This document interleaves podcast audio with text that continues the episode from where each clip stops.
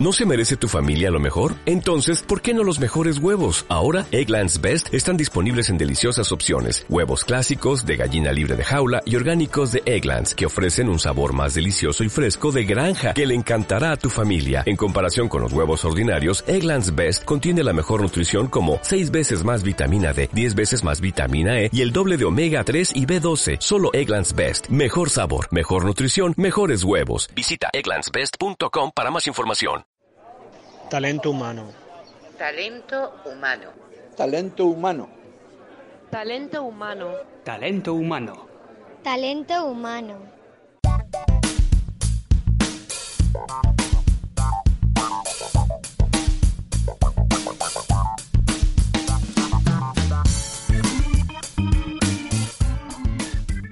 Pues muy buenos días, bienvenidos a Talento Humano, un lunes más, un lunes en el que vamos a hablar, como siempre, con profesionales y personas que puedan aportarnos algo de valor en este mundillo de los recursos humanos. Buenos días, compañero Pedro. Hola, buenos días, Nacho, ¿qué tal todo? Pues estupendamente bien, mira, empezando la mañana con una entrevista que además en esta ocasión es a un paisano mío. Anda, no me digas. ¿Valencia? Sí, sí, Valencia. Valenciano es. Él es Josep Eustaquio. Es consultor y formador de equipos comerciales. Antes que nada, le damos la bienvenida porque ya está aquí con nosotros. Josep, muy buenos días. Hola, buenos días. ¿Qué tal? ¿Cómo estamos? Estupendamente bien. Josep, eh, nos llamó la atención, por supuesto, en esta red de redes profesionales que es LinkedIn, ver que eres formador de equipos comerciales. ¿Podrías resumirnos un poco cómo lo expresas esto?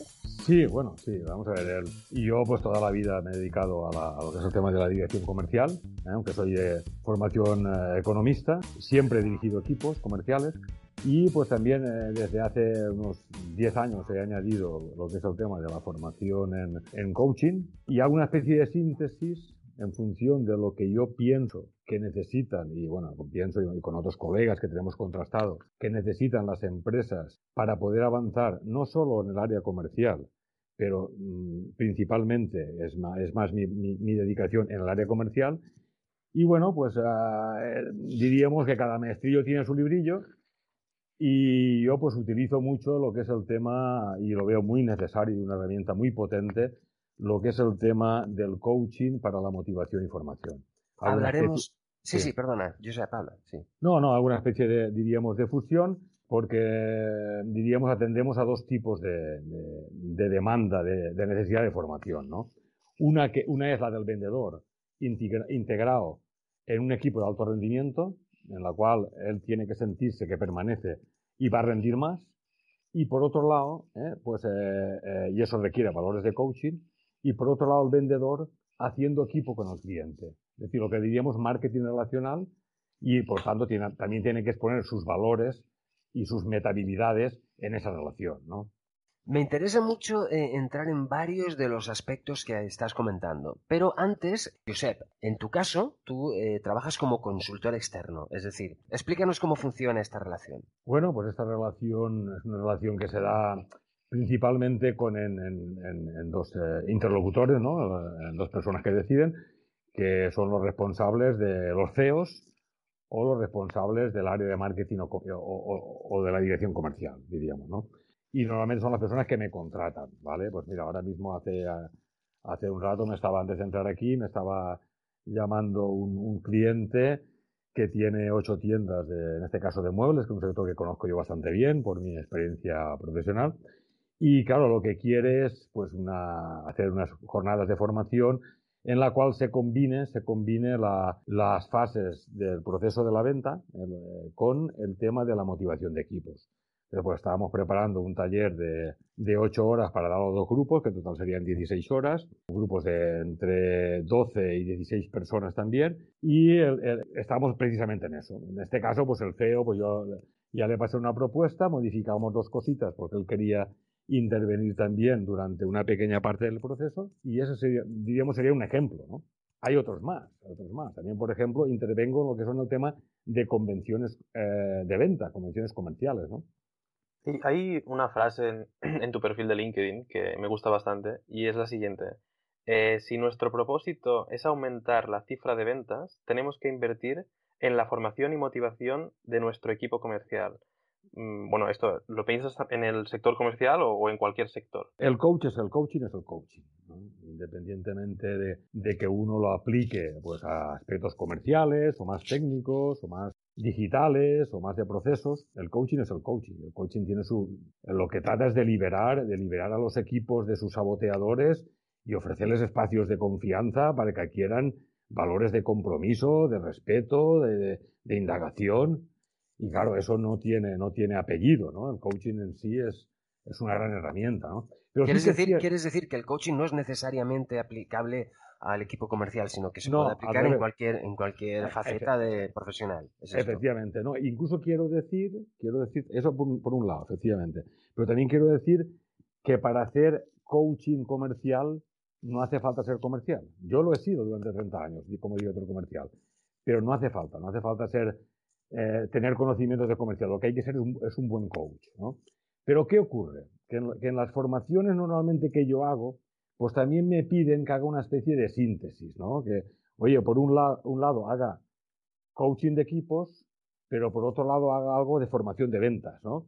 Y que esto lo fusionemos un poco y en cierta manera pues estamos, diríamos, dando un, doble servicio, una formación, diríamos, de técnicas comerciales y una formación en valores, ¿no? y, una experimentación más que formación en valores. ¿no? ¿Qué, es, necesario para, conseguir la motivación en, un equipo?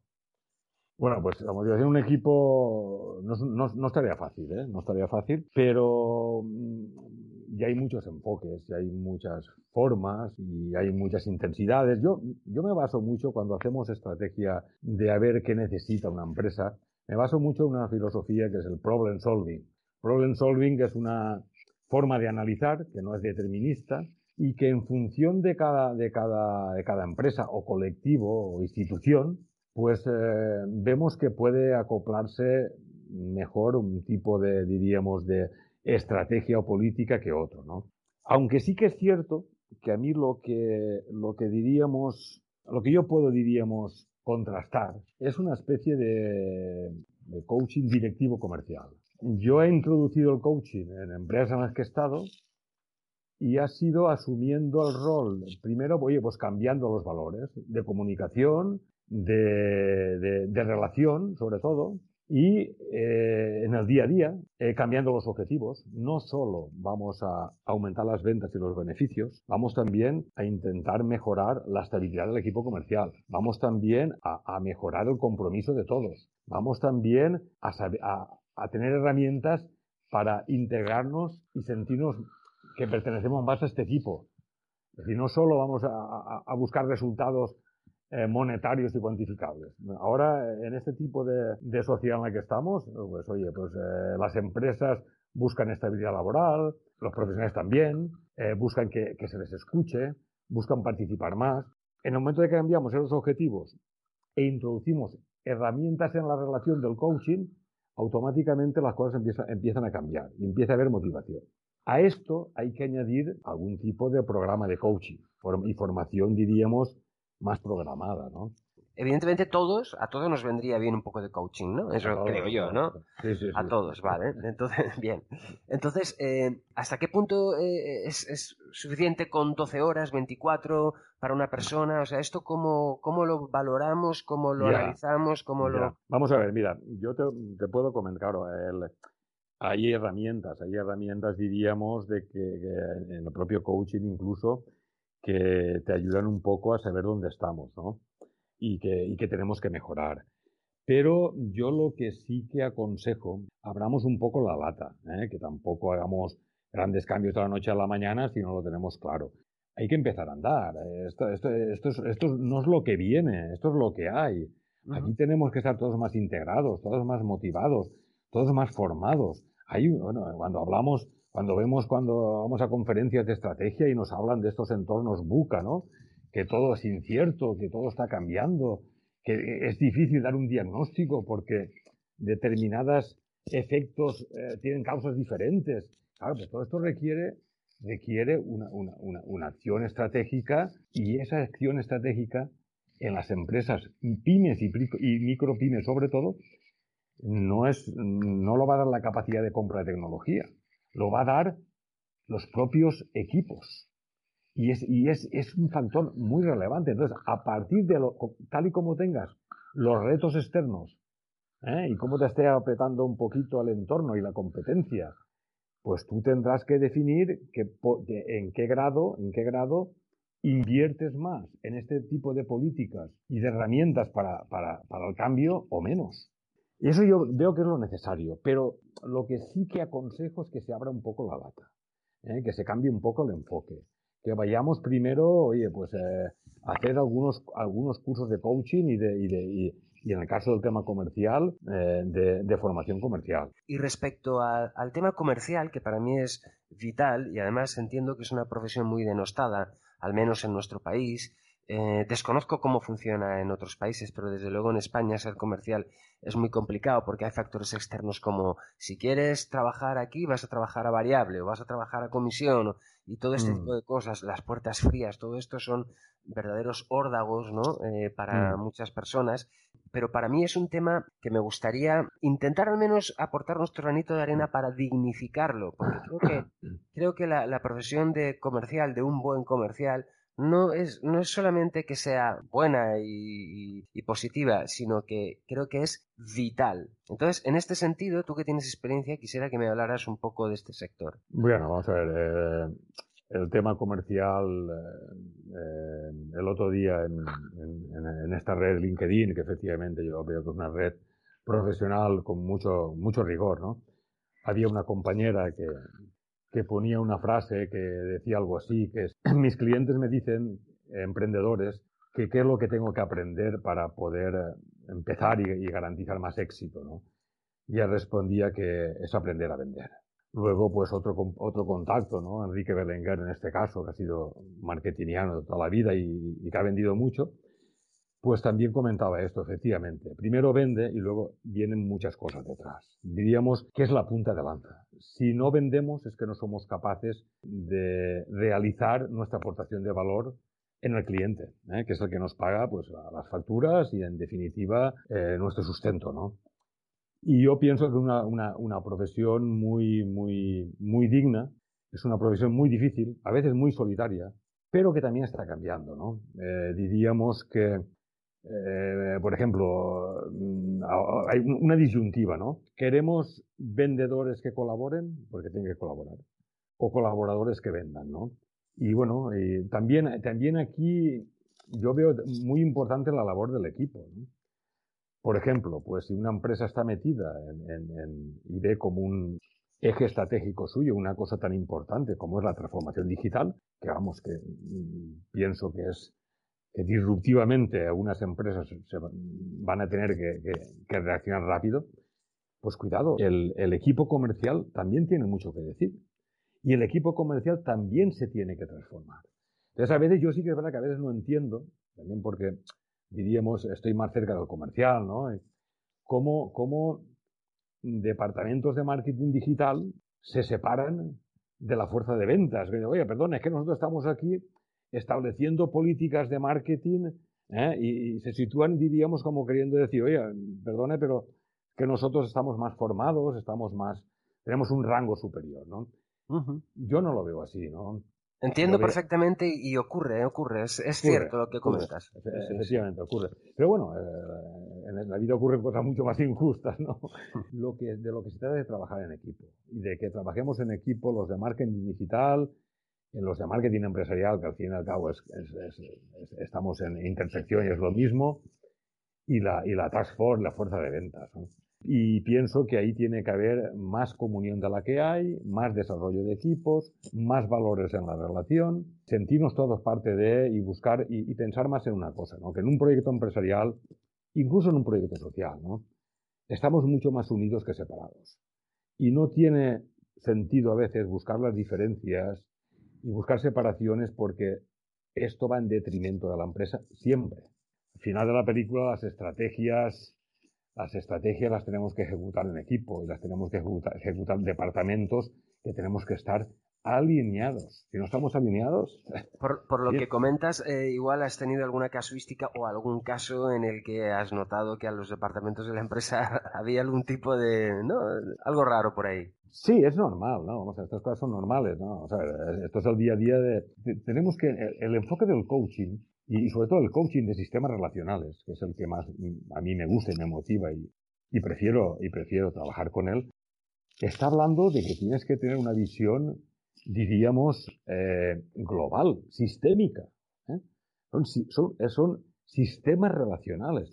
Y en esta visión, pues francamente, no solo estamos los comerciales, ¿eh? que también estamos los de marketing, estamos los de producción, estamos los de, los de innovación, están los CEOs, y todos, y todos tienen su, su problemática y su sufrimiento. Tenemos que comprendernos unos y a otros. Y lo que no vale, lo que no vale es militar en algo en contra de otra cosa. Yo milito los comerciales en contra de los de administración, que es una cosa que se ha dado mucho en, en, la historia de la pyme de España, ¿no? O yo milito en los, de, los de contabilidad no se entienden, ¿no? Los de administración, ¿no? Pues mira, para eso hay herramientas de coaching también. Hay una herramienta preciosa de, el, coaching de equipos relacionales que es eh, lo que ellos llaman eh, trabajo de tierras o de empatía, ¿no? Que es ponernos en la piel del otro. Cuando hemos hecho esto en alguna, en alguna empresa, ¿no? Por ejemplo, el departamento comercial se pone en la piel en las personas que están en administración comercial en la oficina. Encarnan sus problemas, encarnan sus, sus preocupaciones. Cuando ocurre eso, se produce un efecto de unión porque hay una comprensión, no solo, no solo intelectual y lógica, ¿eh? que es más fácil, sino experimental. Y cuando esto se produce, esos talleres tienen mucha, mucha potencia y, eso es lo que necesitamos las empresas. ¿eh? Yo creo que mm, tenemos eh, unos retos planteados tan importantes, tan, fuertes a, nivel, a nivel externo que tenemos que tomar conciencia de ellos y actuar en consecuencia. Y, eso, y eso lo pueden hacer los equipos.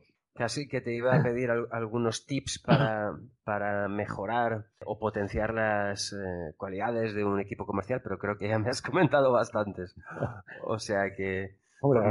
algunas hay por ahí también, ¿eh? que nos hemos olvidado un poco, si quieres, de la formación específica de lo que es el tema de comercial, ¿no?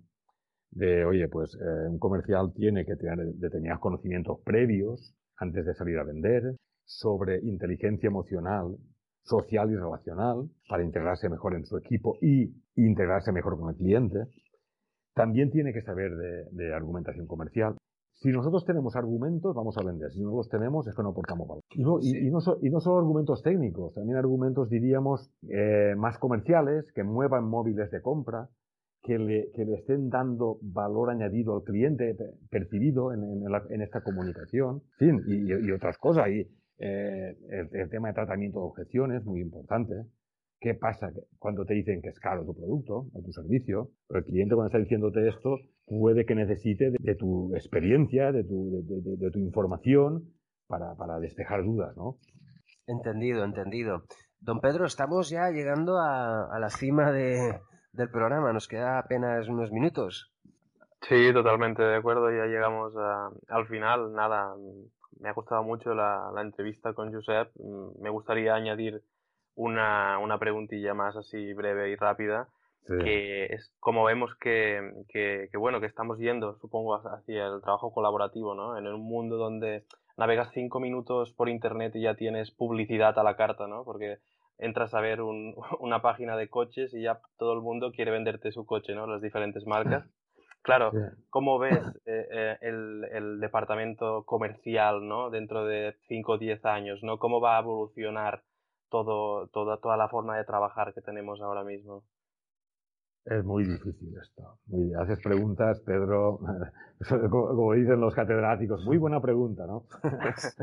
no, no, cuando no saben la respuesta, ¿no? Vamos a ver, hay una cosa que está clara, que es, el, gran, diríamos, el gran eh, problema que tenemos, no solo los comerciales. Sabemos lo que no funciona, lo sabemos, pero no sabemos lo que va a funcionar. No tenemos modelos claros, ¿no? Por ejemplo, oye, pues en, el sector que conozco yo mucho, y tengo muchos clientes, el sector de mueble y descanso y demás, eh, muchos clientes saben qué tiendas, qué modelo de tiendas no les funciona, pero no saben exactamente qué les va a funcionar. También, también hay que huir un poco de, hay, aquí hay que analizar, aquí hay que analizar eh, de una manera, saber leer entre líneas, tener muchas perspectivas en el foco, porque tampoco vale, eh, diríamos, las cosas, un análisis livianos de la situación. Por ejemplo, oye, pues a uno no le funciona bien su tienda de muebles y mm, puede ver la solución de una forma, diríamos, rápida y, ¿por qué no?, en hacer una tienda online e-commerce, ¿no? Pero claro, esto uno tiene que medirlo muy bien. Es un cambio estratégico comercial muy importante que requiere de otro tipo de habilidades y de otro tipo de productos. Y encima ahí hay mucha competencia. Y luego uno tiene que saber cómo va a ser la, respuesta del consumidor, cómo acceder a él. O sea, diríamos que, tenemos que, analizar con mucha profundidad qué modelos comerciales tenemos que seguir en el futuro. Yo, como, como no, lo tengo claro, y a mí no me gusta tampoco, a mí me gusta mucho dudar. ¿eh? En las estrategias es muy importante la duda, ¿eh? porque puedes señalar, puedes, diríamos, saber determinadas cosas que no se deben hacer y algunas que probablemente se puedan hacer y den resultados, pues si partes un poquito de que solo sé que no sé nada, ¿eh? que es un pensamiento socrático, a partir de ahí a lo mejor te pueden venir nuevas ideas y con la mente de principiante que dicen, que decimos los, los. A lo mejor te pueden venir algunas, algunas ideas y algunos caminos nuevos. Y yo lo que sí que soy partidario es de que nos tenemos que intentar mover en una dirección adecuada, que nuestra estrategia y nuestro sentido común nos dicte, no, no correr como pollo sin cabeza, ¿eh? y caminemos, caminemos, estemos con lo que es. A lo mejor, si nos orientamos al equipo, ¿eh? ¿cómo está este equipo evolucionando ejecutando esta estrategia y haciendo frente al mercado? ¿Cómo estamos como equipo? ¿Por qué no nos preguntamos esa pregunta? ¿Y por qué no la, la hablamos al equipo? Y que el equipo diga, que el equipo hable, que el equipo camine. Si esto lo hacemos con coordinación, ¿eh? y, y, con control también, y con información, ¿eh? muy importante la información, es muy importante la información comercial. ¿eh? Oye, el Smart Data tiene mucho que decir aquí. Aquí, oye, tenemos que saber qué tipo de clientes, qué perfiles tienen, qué, márgenes tenemos en, cada producto, en, cada acción. Hay mucha, hay, mucha información que es muy importante. ¿eh? Y, y, es la segunda pata, diríamos, de la estrategia comercial. Es información, información, información y equipos, equipos, equipos y motivación. Yo lo veo así. Y, para mí son las dos orientaciones claras que hay en estos momentos. Sí, sí. No, no, lo que está claro es que con lo rápido que, está cambiando todo, vamos a tener que, adaptarnos muchísimo a, todo lo que venga. Eh, un placer, Josep, tenerte en, nuestro podcast y nada más que añadir, no sé si Nacho le ha quedado algo en el tintero. Se ha notado que Josep es un apasionado por los equipos y, bueno, como consultor y formador de equipos comerciales nos ha dado una buena lección que creo que deberíamos de seguir profundizando porque el tema comercial eh, es un tema yo creo que es vital y fundamental para el buen desarrollo de las empresas. Muchas gracias Giuseppe Eustaquio por estar con nosotros y bueno Pedro simplemente despedirnos a la audiencia hasta el próximo lunes a las 8 y 8 de la mañana y recordar a todos que pueden seguirnos en nuestro perfil tanto en Instagram como en LinkedIn en Talento Humano. Somos Clickdeo. Hasta el próximo lunes, Josep. Hasta el próximo Muchas gracias. Muchas gracias. Venga, un abrazo, un abrazo. Un abrazo, adiós.